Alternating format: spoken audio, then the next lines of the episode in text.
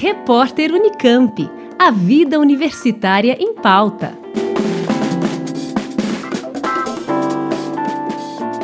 Um dia de mobilização contra os cortes anunciados pelo governo federal para vários setores, entre eles ciência e educação. E a proposta para este 21 de junho. O convite para a participação de toda a comunidade, seja acadêmica ou não, tem assinatura de várias entidades científicas, entre elas a Academia Brasileira de Ciências, a Confederação Nacional das Fundações de Amparo à Pesquisa e a Sociedade Brasileira para o Progresso da Ciência. A Academia de Ciências do Estado de São Paulo também endossa o movimento.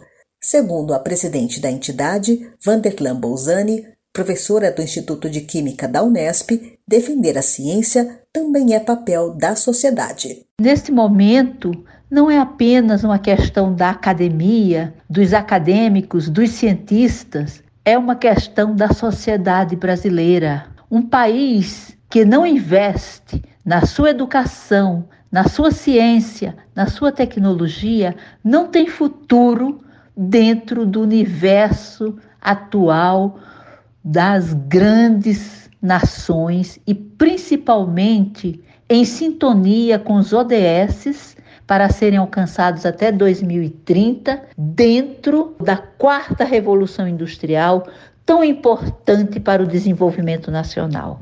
O dia 21 será marcado por atividades descentralizadas, organizadas em cada instituição ou sociedade científica, mesas redondas, palestras e lives. Segundo o presidente da SBPC, Renato Janine Ribeiro, o dia de luta é um protesto contra os cortes de verbas e também reforça a importância da ciência em nossa vida.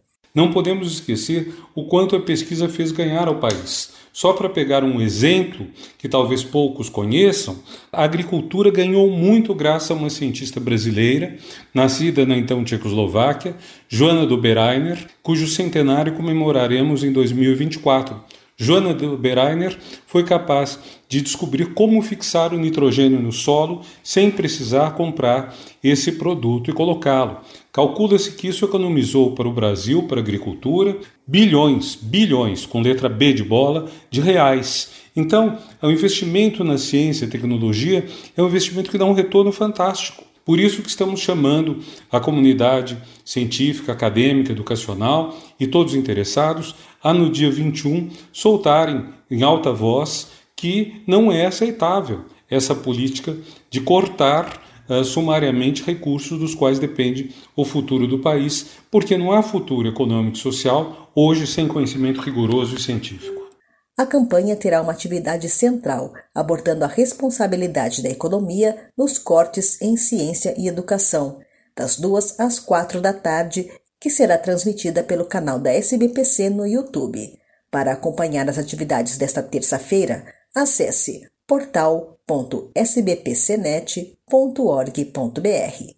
Liane Castro, Rádio Unesp FM. Repórter Unicamp. A vida universitária em pauta.